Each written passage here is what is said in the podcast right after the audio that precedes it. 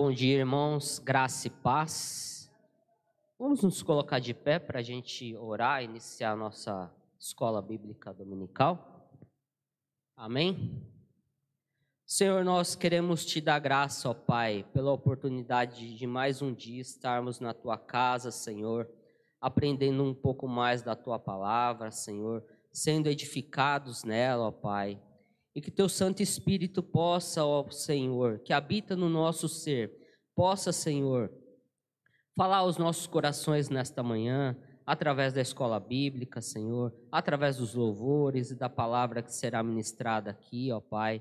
Que Ele tenha total liberdade no nosso meio para nos confrontar, nos ensinar, nos edificar segundo os propósitos que o Senhor tem na vida de cada um de nós, Senhor. Faz isto nesta manhã, gratos, ó Pai, mais uma vez pela oportunidade de estarmos aqui na tua casa, em nome de Cristo Jesus. Amém. Amém? Podem se sentar, irmãos.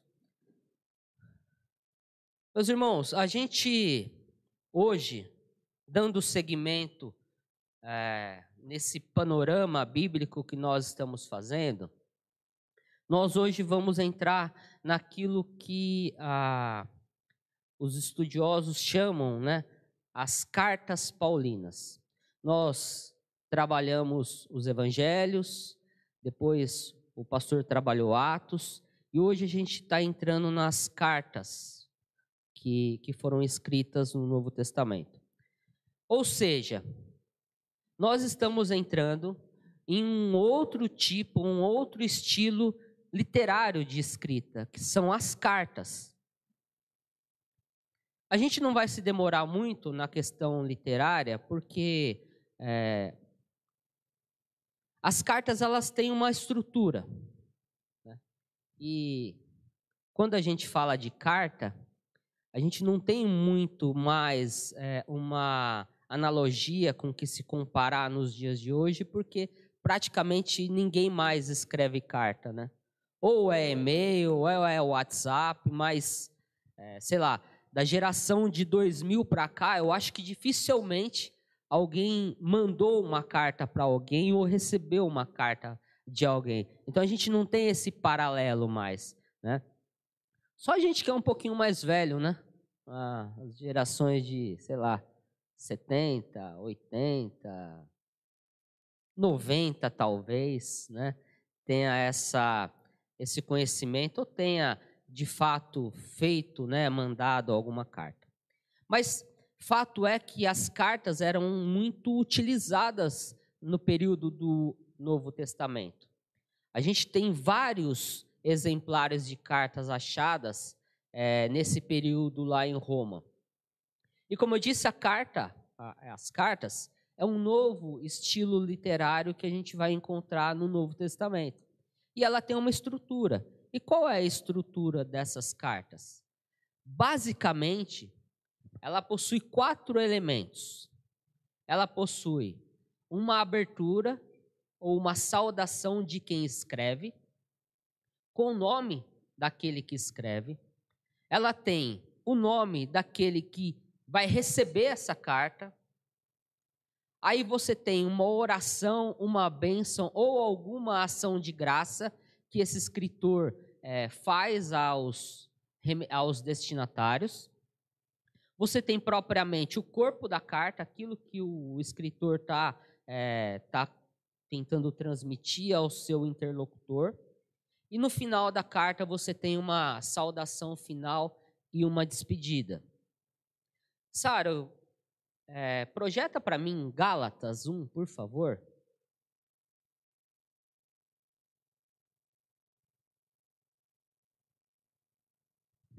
Ó, vamos lá. Gálatas também é uma carta, certo? Aqui a gente vê a estrutura dessa abertura da carta. Então você tem o nome de quem escreve, Paulo, quem ele é, apóstolo, não da parte de Deus, nem por intermédio de homem algum, mas por Jesus Cristo, ou, seja, ele está se apresentando quem ele é, que o ressuscitou dentre os mortos, pode, pode passar. E todos os irmãos, meus companheiros, as igrejas da Galácia. aqui Paulo está direcionando a sua carta, que é quem recebe o destinatário, aos Gálatas, as regiões, as, as igrejas que estavam na região, na região da Galácia. Graça a vós outros e paz da parte de Deus, nosso Senhor, nosso Pai do nosso Senhor Jesus Cristo. Ou seja, aqui é a ação de graças ou uma breve oração que Paulo faz em sua introdução. Pode passar, Sara. Ele discorre um pouco mais a respeito de quem é o Senhor. Pode passar, Sara. E aqui a bênção é, final da introdução. A quem seja glória pelos séculos dos séculos. Amém. Essa é a estrutura da introdução às cartas. Então você tem essa introdução, depois você tem o corpo da carta, que é o assunto que é, a gente é, vai falar, por exemplo, Romanos, o que Paulo escreve ou que Paulo fala aos Romanos, e no final, geralmente no último capítulo, ele manda uma saudação para alguém, ele manda um beijo, um abraço para algum cooperador dele e tem então a bênção final. Então, essa basicamente é a estrutura de uma carta do Novo Testamento. Como eu disse, nós não vamos trabalhar Gálatas, porque dentro do nosso cronograma a gente vai trabalhar Romanos. Então, a pergunta que eu queria fazer aos irmãos é a seguinte: quem escreveu Romanos? Alguém pode falar quem escreveu Romanos? Paulo? Alguém mais tem alguma é, sugestão de quem escreveu? Paulo. Lucas. Quem falou? Mais alguém? Tércio? Tércio? Mais alguém? A gente comumente diz que quem escreveu Romanos é Paulo. O problema é que a gente talvez utilize a palavra errada. Porque se você falar de autoria, a autoria é paulina. Foi Paulo o autor da carta. Mas quem escreve de fato a carta é Tércio é o amanuense do apóstolo Paulo, secretário do apóstolo Paulo, é quem redige a carta, quem escreve de próprio punho a carta, e não Paulo. Então, a gente às vezes fala, ah, foi Paulo que escreveu Romanos, mas na verdade não foi Paulo que escreveu, Paulo é o autor, porque Paulo ditou a carta a Tércio. Mas quem praticamente não, quem de fato escreveu Romanos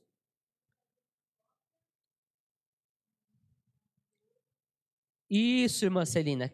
Paulo estava lá, provavelmente em algum, algum lugar, e a gente vai falar da onde Paulo escreve, ou onde, da onde Paulo dita e Tércio escreve.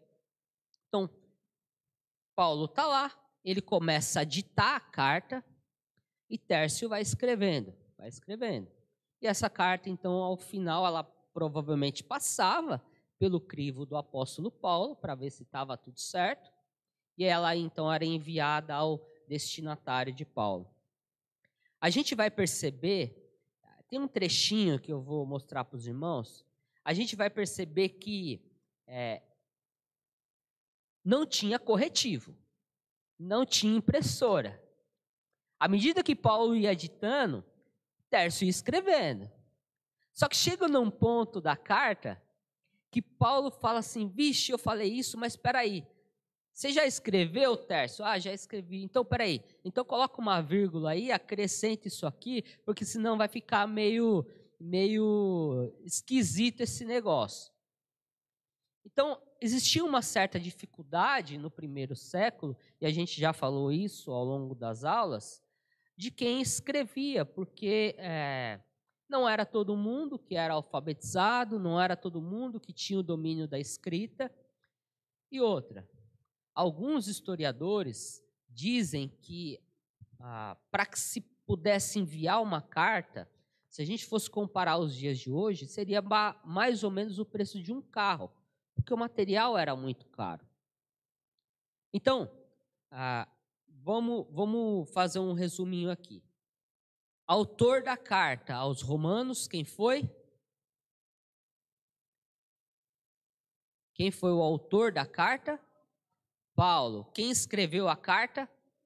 Tércio. Isso. Então, ficou bem, bem fixado, então, que é Tércio que escreve. Mas quem escreve? Escreve para alguém. E Paulo escreve para quem? Aos irmãos da igreja de Roma. A pergunta é: quem é que fundou a igreja de Roma? Paulo? Mais alguém tem uma, uma sugestão?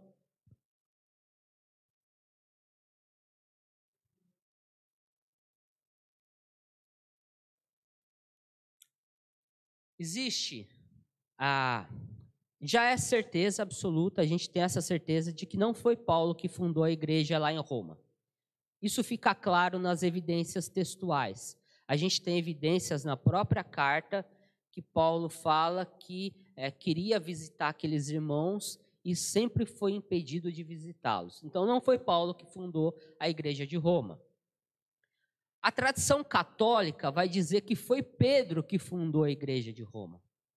Que Pedro passou um período lá em Roma, pastoreando aquela igreja, e que então foi ele que fundou aquela igreja.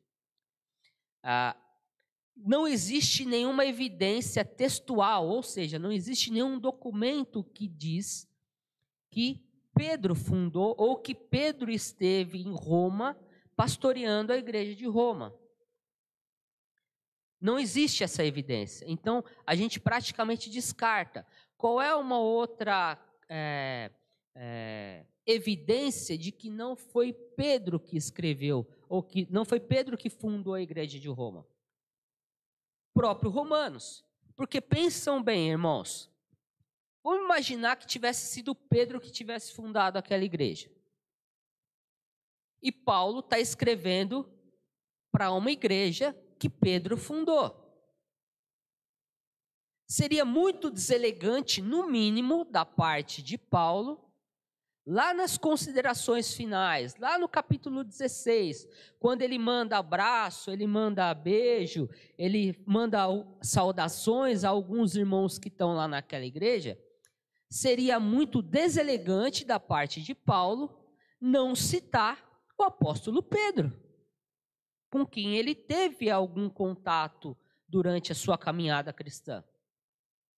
Então a gente não tem evidência textual de que foi Pedro, e na evidência textual de que nós temos que é a carta aos Romanos, Pedro não, Paulo não faz nenhuma referência a Pedro nessa carta. Então, praticamente se descarta então a possibilidade de que seja Pedro o fundador das, da igreja de Roma. Qual é a outra, a outra possibilidade que se resta? É a que o irmão Diocleciano falou. Os irmãos lembram lá do episódio de Pentecostes? Quando a, os irmãos estavam reunidos lá e línguas como de fogo desceram no cenáculo e os ah, cristãos foram cheios da presença do Espírito, e lá na, naquele dia, que era a festa de Pentecostes, estava todo mundo reunido lá. Todos os judeus de todas as é, regiões do mundo estavam em Jerusalém para a festa de Pentecostes. Então, muito provavelmente, esses judeus, ao retornarem para Roma, já convertidos, é possível que eles tenham aberto, então, essa igreja lá em Roma, é, que tenham fundado essa igreja lá em Roma. Então, a, a hipótese principal é a de que quem fundou a igreja foram aqueles irmãos presentes lá na, na, no episódio de Pentecostes e que voltam então para Roma e fundam essa igreja. Então, essa igreja não foi fundada por Paulo. Paulo não passou por essa igreja ainda. A gente tem evidência disso. Então é por isso que Paulo é, envia essa carta aos irmãos. Mais uma observação em relação à de Roma.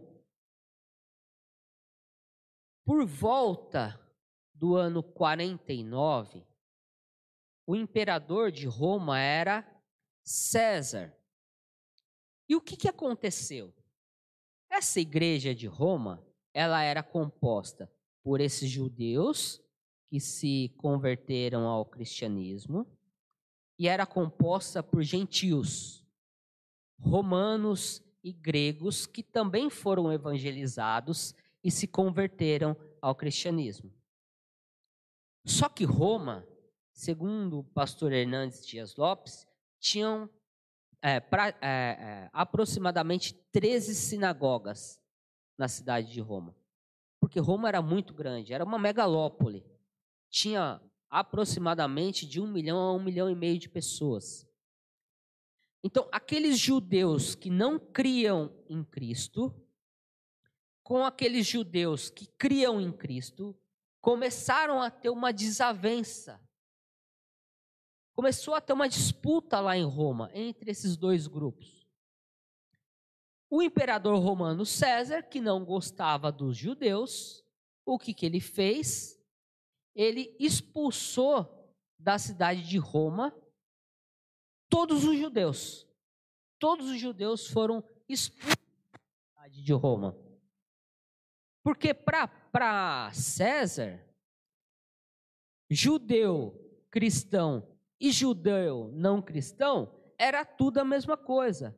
A briga que estava acontecendo ali era a briga de judeu. Ele não queria saber o motivo da briga. E o motivo da briga era exatamente Cristo.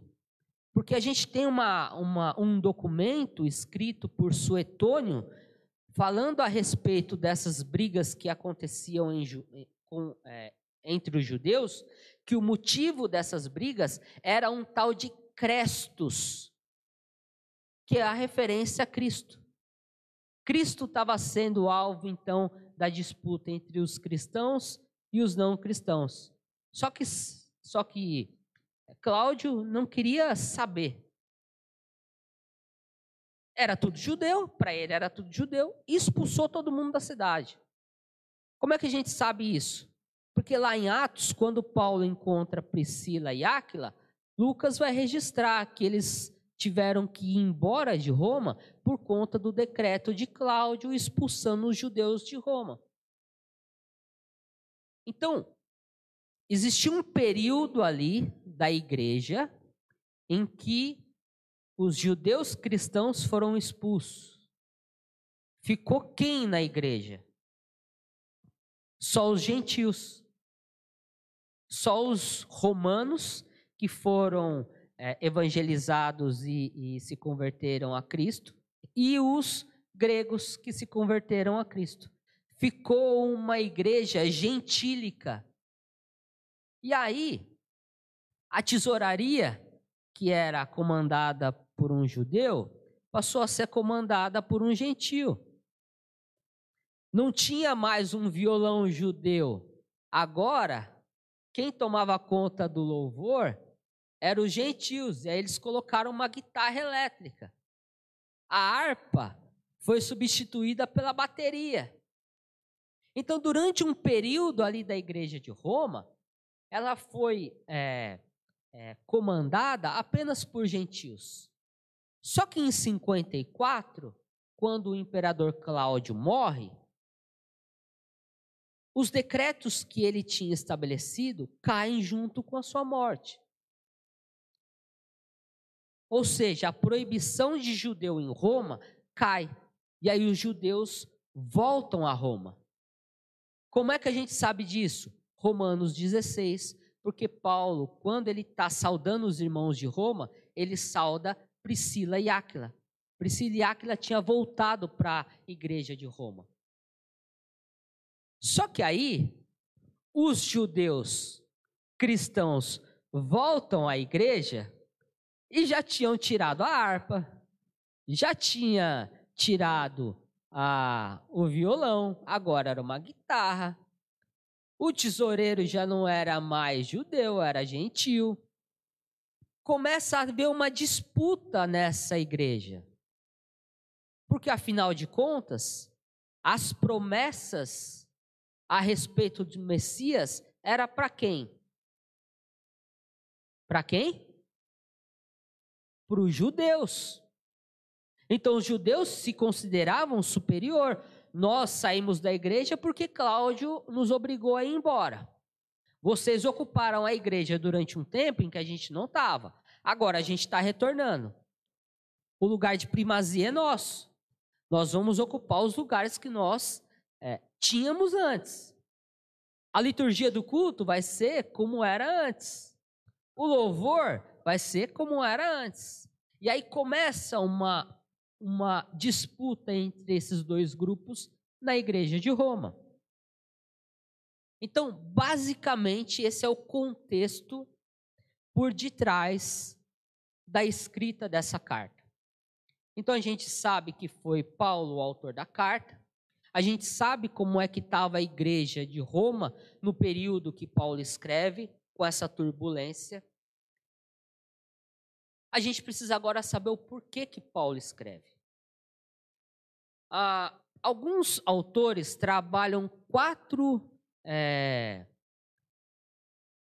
quatro propósitos de escrita. Porque por que, que Paulo escreveu aos Romanos? Outros trabalham dois, outros trabalham cinco motivos porque Paulo escreve. Para mim, eu acho que são quatro os motivos. E o primeiro motivo que Paulo escreve está lá em Romanos, no capítulo 1, versículo 13. Paulo desejava demonstrar o desejo dele de ir até a Roma, de visitar aquela igreja. Mas ele precisava dar uma justificativa por que ele não tinha ido. Ele precisava dar essa justificativa. Porque imagina, gente, Ô, irmão, vou lá na sua casa. Vou fazer uma visita para você. Aí a gente não vai. Não, mas eu vou fazer a visita. A gente não vai. Aí eu vou fazer uma visita e não vai. Aí o irmão vai falar assim, pô, o cara sempre fala que vai me visitar e nunca vai. Eu não vou mais acreditar na palavra dele. Porque ele sempre fala, fala, fala e não vai. Então, uma das razões que Paulo escreve essa carta, que eu acredito, é que ele precisava dar uma satisfação àqueles irmãos, porque que ele não tinha ido visitá-los, uma vez que ele sempre prometeu que iria. Então, tá aí no versículo 13. Porque não quero, irmãos, que ignoreis que muitas vezes me propus ir ter convosco, no que tenho sido impedido até agora, para conseguir igualmente entre vós algum fruto, como também entre outros gentios.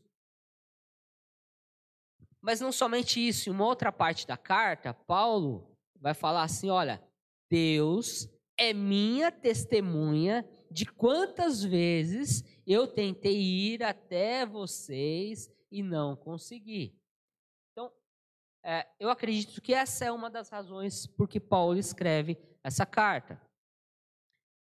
A segunda razão é exatamente esse que a gente leu também. Paulo, como não fundou aquela igreja, como não conhecia a igreja presencialmente, ele só conhecia de ouvir falar, o que Paulo queria era dividir com eles o evangelho que ele pregava. Dividir com os irmãos ou compartilhar com os crentes lá em Roma aquilo que ele, é, que ele chama de dom espiritual.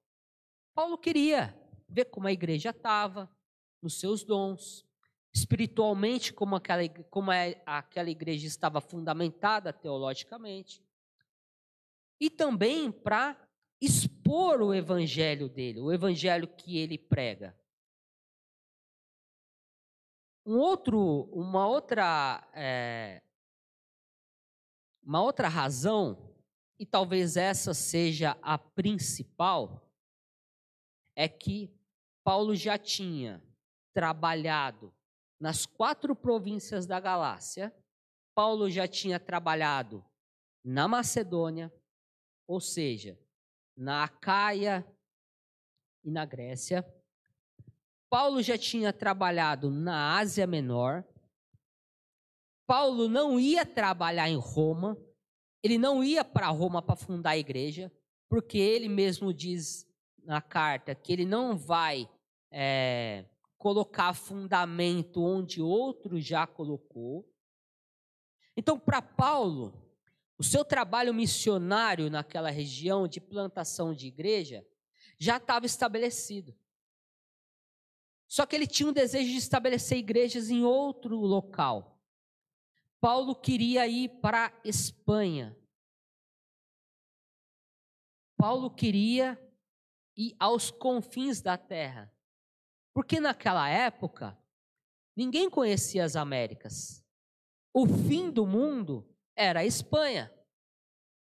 Só que para Paulo ir para a Espanha, Roma ficava no meio do caminho. Então, Paulo queria ter uma base missionária lá na cidade de Roma, na igreja de Roma, que o ajudasse em oração, mas que o enviasse como missionário à Espanha, dando recursos, é, todo tipo de recurso que Paulo precisasse. Então, uma das razões que Paulo escreve, talvez seja a principal, é de que a igreja seja uma base missionária para que eles enviem Paulo à Espanha. E Paulo é um missionário. Ok? Sim ou não? Queima, arde no coração de Paulo essa é, evangelização dos povos. Ele queria que o evangelho crescesse. Ele ficou ali numa região grande só que ele já não tinha mais campo de trabalho naquela região. Ele queria expandir o evangelho. E para Paulo, os confins da terra que Cristo diz lá em Mateus era a Espanha. Então, ele precisava de uma base missionária na, na igreja de Roma. Então, Paulo escreve a carta aos romanos como uma carta de apresentação. Olha, eu sou Paulo, e eu gostaria que vocês me enviassem a Roma, a, a Espanha, desculpa. Paulo não precisava de é, apresentação, mas mesmo assim ele se apresenta.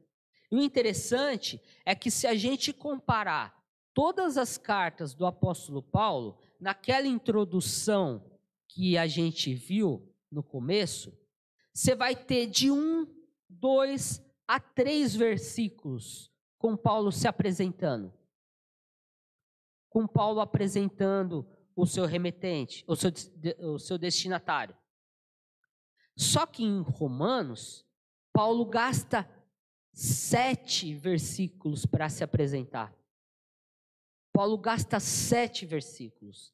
Isso é uma evidência textual de que Paulo não conhecia aquela igreja e ele precisava se apresentar, apresentar o trabalho dele, o motivo pelo qual ele queria ser enviado para a Espanha, para que aquela igreja então pudesse ter esse reconhecimento de Paulo e o enviar. Então a gente já sabe quem é o autor, a gente já sabe quem é, como era a igreja, a gente sabe os propósitos pelos quais Paulo é, escreveu essa carta. E aí eu falei três, né? Mas é, eu tinha dito quatro e eu falei três, é porque um se confunde com o outro. Quando ele diz que quer é, repartir algum dom espiritual com eles e ver como eles estão é, espiritualmente e Paulo quer apresentar o evangelho que prega, é, seria o quarto motivo. O quarto motivo seria Paulo fazer uma exposição detalhada do evangelho que ele prega. Mas quem escreve, escreve de algum lugar. E aí a gente tem evidências, de novo, textuais, dentro da própria carta, de que a gente tem uma boa é, certeza e uma boa precisão de que Paulo escreve da cidade de Corinto. Paulo está terminando sua terceira viagem missionária E os irmãos lembram que Paulo ele começa a recolher ofertas das igrejas ali da Macedônia, da Acaia, ali daquela região da Grécia, para levar para os judeus que estavam passando necessidade. E aí ele passa um período, antes de ir para Jerusalém, ele passa um período em Corinto. E muito provavelmente é de Corinto que Paulo escreve. Por quê? Porque quando ele faz referência a Febe, que é de Sencreia, é um porto que ficava a 12 quilômetros de Corinto, é Febe que vai levar essa carta aos irmãos de Roma. Paulo também faz menção a Gaio, que também era de Corinto. Lá em Romanos 16, 23, ele faz, ele, ele envia saudações de Gaio, que é quem hospeda a ele e a igreja em Corinto. Então, Paulo escreve da cidade de Corinto, naquele período anterior a ele ir para Jerusalém, onde ele passa provavelmente três anos em, na, na cidade. Paulo escreve então essa igreja, como a gente viu, como estava a igreja, dividida entre gentios e judeus. A gente sabe que foi Paulo que escreveu. E a gente tem os motivos pelos quais Paulo escreveu essa carta.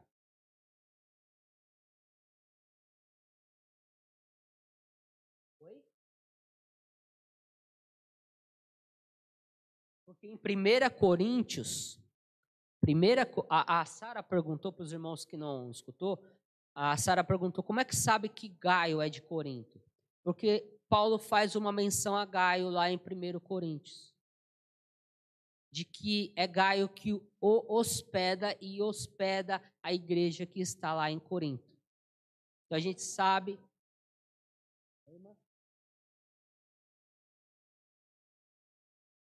Não, Paulo era muito cuidadoso. Ele não só queria saber, é, ele não só tinha esse desejo missionário de plantar a igreja, mas à medida que ele ia plantando igreja, ele ia caminhando, depois ele ia voltando para ver como é que estavam as igrejas que ele havia é, estabelecido nas regiões. Então, Gaio Sara, ele era da, da, da região de Corinto. A gente sabe disso por conta das evidências textuais.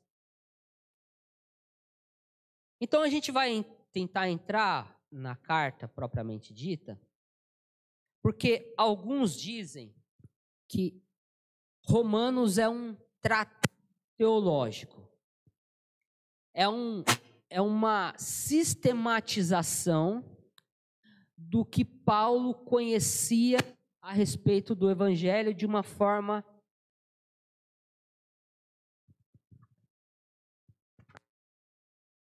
Som, som, um, dois.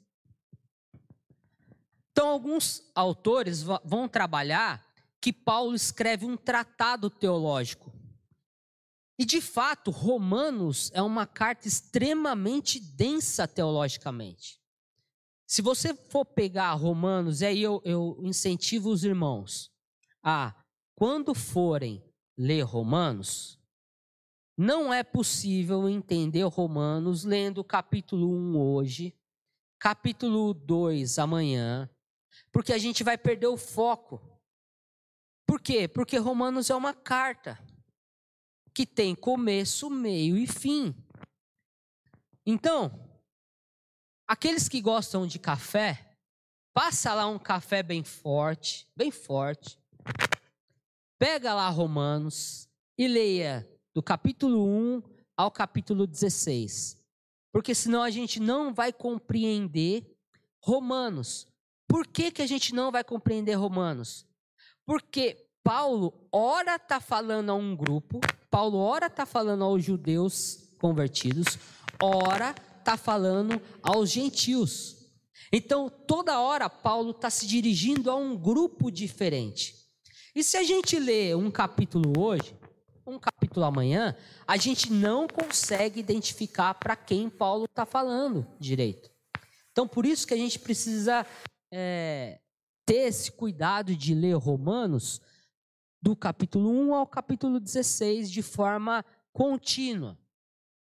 Mas, como eu estava dizendo, alguns autores, alguns estudiosos vão tratar Romanos como um tratado teológico. Eu concordo que seja um tratado teológico, porque todos os temas teológicos possíveis Paulo vai abordar nessa carta. Mas eu sei que eu estou entre a minoria que reconhece que Paulo não escreve com o intuito de ser um tratado teológico. Porque Romanos é uma carta. E como carta, Paulo está tentando trabalhar o evangelho de forma sistematizada? Sim. Mas Paulo também está trabalhando questões do chão de fábrica da igreja. Paulo está tentando resolver problemas que se estabelecem no chão da igreja. Paulo não está escrevendo essa carta de uma torre de marfim, como um teólogo de uma torre de marfim. Não, Paulo está escrevendo essa carta para corrigir alguns problemas que estavam acontecendo naquela igreja. Então, apesar de Paulo ele fazer uma sistematização dos temas teológicos, ou seja, ele vai fazer uma exposição detalhada do evangelho que ele prega. E para isso ele vai encadeando tema atrás de tema. Então ele começa capítulo 1 com pecado, e ele vai progredindo teologicamente nos temas. Então tem uma progressão teológica. Só que essa progressão teológica, ela vai desembocar nos capítulos 12, 13, 14, 15, 16, que são a parte prática da carta. Agora que vocês sabem o que é o evangelho e o que Cristo fez de forma detalhada, Agora que eu expliquei para vocês, tintim por tintim do Evangelho, agora vem a parte prática. Vocês têm que fazer assim, assim, assim e assim. Então, apesar de ser de fato uma carta densa teologicamente, ela também contém elementos pastorais. Porque Paulo está corrigindo aqueles irmãos. Mas fato é que ao longo da história, Romanos foi utilizada por Deus para um despertamento de algumas pessoas ao longo da história que foram extremamente importantes para que o evangelho não só se solidificasse, mas para que o evangelho também ele é, voltasse às suas origens é, livres de qualquer é, erro teológico doutrinário. A gente pode ver que Agostinho, monge, foi despertado ao evangelho. Ele acabou, na verdade, é, se convertendo lendo Romanos. A gente pode citar John Wesley, que teve um avivamento em sua vida lendo Romanos. John Stott, que escreve um comentário maravilhoso a respeito de Romanos, também fala da importância que Romanos teve na sua vida. Então, Romanos, ao longo da história, ele foi muito importante. Foi talvez a carta, o documento que o Senhor mais utilizou para chamar a igreja de volta ao evangelho da verdade. Então vamos lá para a estrutura da carta rapidinho. Então, quando Paulo vai apresentar o seu evangelho, ele vai começar do começo. Ou seja, ele vai dizer que todo mundo é pecador. Então, no capítulo 1, se os irmãos prestarem atenção, Paulo vai escrever para os gentios que estão tá na igreja, dizendo assim: olha, todo mundo é indesculpável, porque aquilo que se pode conhecer de Deus é manifesto através da natureza. Então não tem desculpa de que você não consegue enxergar Deus, a grandeza de Deus, de que você não foi evangelizado da maneira correta, você é indesculpável. Você consegue sim ter a noção de quem Deus é através da natureza e do que Deus criou. Aí pensa no outro grupo, dos judeus. É isso mesmo, Paulo. Desce a lenha nesse pessoal. É isso mesmo. Aí Paulo começa, depois de, de tratar com os gentios de forma abrangente, ele começa a tratar com os gentios moralistas. Vocês que falam para fazer isso e não fazem. E Paulo começa a descer a lenha neles. E os judeus, é isso mesmo, Paulo, é isso mesmo. Seria aquele, fala Jeová, não é? Assim, quando a gente tem alguém que a gente conhece que precisa dar uma apertadinha. Mas aí no capítulo 3, no final do 2, começo do 3, Paulo vai falar o quê? Agora é com vocês. Agora é com vocês, judeus. Paulo vai descer a lenha nos judeus também, dizendo que os judeus também são condenáveis, porque o evangelho chegou e os judeus desprezaram a Cristo. E aí no final ele vai, vai, colocar todo mundo no mesmo balaio. Todo mundo é pecador, não há um justo sequer, não há um que busque a Deus, todos se desviaram, e aí a gente conhece a, a, aquilo que Paulo é, falou ao longo da carta, que foi uma mensagem extremamente dura para quem estava escutando. Mas aí, para quem ouve, fala assim: se está todo mundo condenado, então lascou. Mas aí Paulo, no capítulo 3, ele começa a tratar sobre a justificação. De que a justificação dos nossos pecados não é através das obras, mas através da fé. E como é que ele exemplifica a justificação através da fé e não de obras, e não da lei? Ele vai utilizar o exemplo de Abraão. Aí ele vai dar o exemplo de Abraão, que foi justificado pela fé e não por obras. Depois de falar a respeito de Abraão como aquele que é o nosso exemplo de, é, de fé mesmo, de olhar para aquilo que não se enxergava daquilo que estava distante e crer nas promessas, Paulo vai discorrer a respeito das bênçãos. O que, que essa justificação traz de bênçãos nas nossas vidas? E aí ele termina fazendo uma comparação entre Adão e Cristo. Por um só ato de um homem entrou o pecado no mundo, mas por um só ato de um outro homem o segundo Adão, que é Cristo, a salvação e a justificação entrou ao mundo para aqueles que creem. A partir do isso, esse tema justificação, Paulo vai tratar do capítulo 3 até o capítulo 5. Agora, e o efeito disso na nossa vida? O que, que a justificação faz? É o que Paulo vai tratar a partir do, do, do capítulo 5. Justificados, pois, pela fé em Cristo, temos paz com Deus. A justificação traz paz com Deus. E aí Paulo vai discorrer a respeito das bênçãos dessa justificação.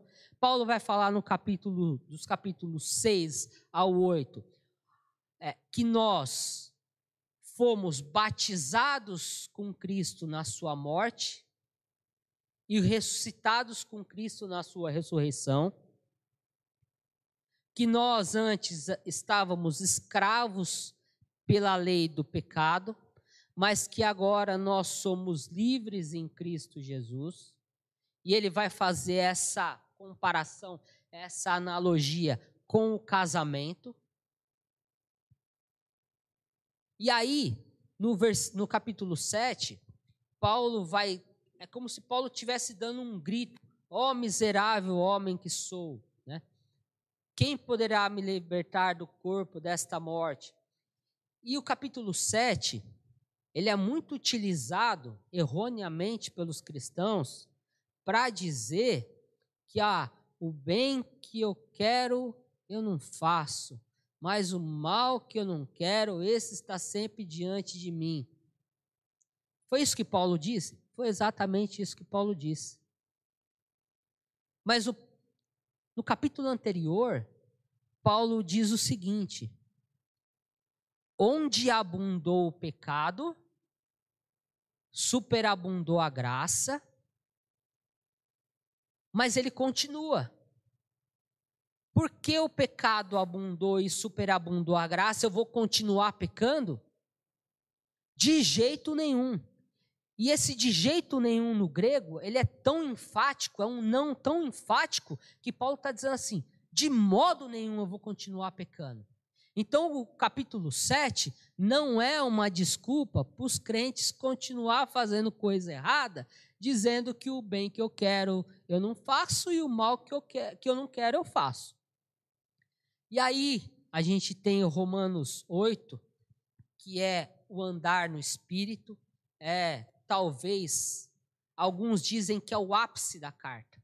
Paulo está caminhando, caminhando, caminhando. Romanos 8 é o ápice da carta e depois ele vem descendo. É como se ele tivesse chegado no, no Monte Everest da revelação e aí agora ele vem descendo. Os capítulos 9 e 10 vão tratar a respeito de Israel, da posição de Israel dentro da, do plano de salvação de Deus. Então, vai trabalhar ah, Israel no passado, no presente e no futuro, de que Israel era o povo eleito de Deus e que recebeu as promessas e que Deus não se esqueceu dessas promessas, ainda que por um período Deus tenha deixado Israel de lado para que a igreja fosse estabelecida entre os gentios, mas que Deus ainda se lembrava das promessas e que ele vai trabalhar com Israel no futuro. Então, é dos capítulos 9 a 11. E dos capítulos 12 ao 16, de, é, Paulo então vai trabalhar os deveres cristãos. Já que ele trabalhou os indicativos, agora ele vai trabalhar as ordens.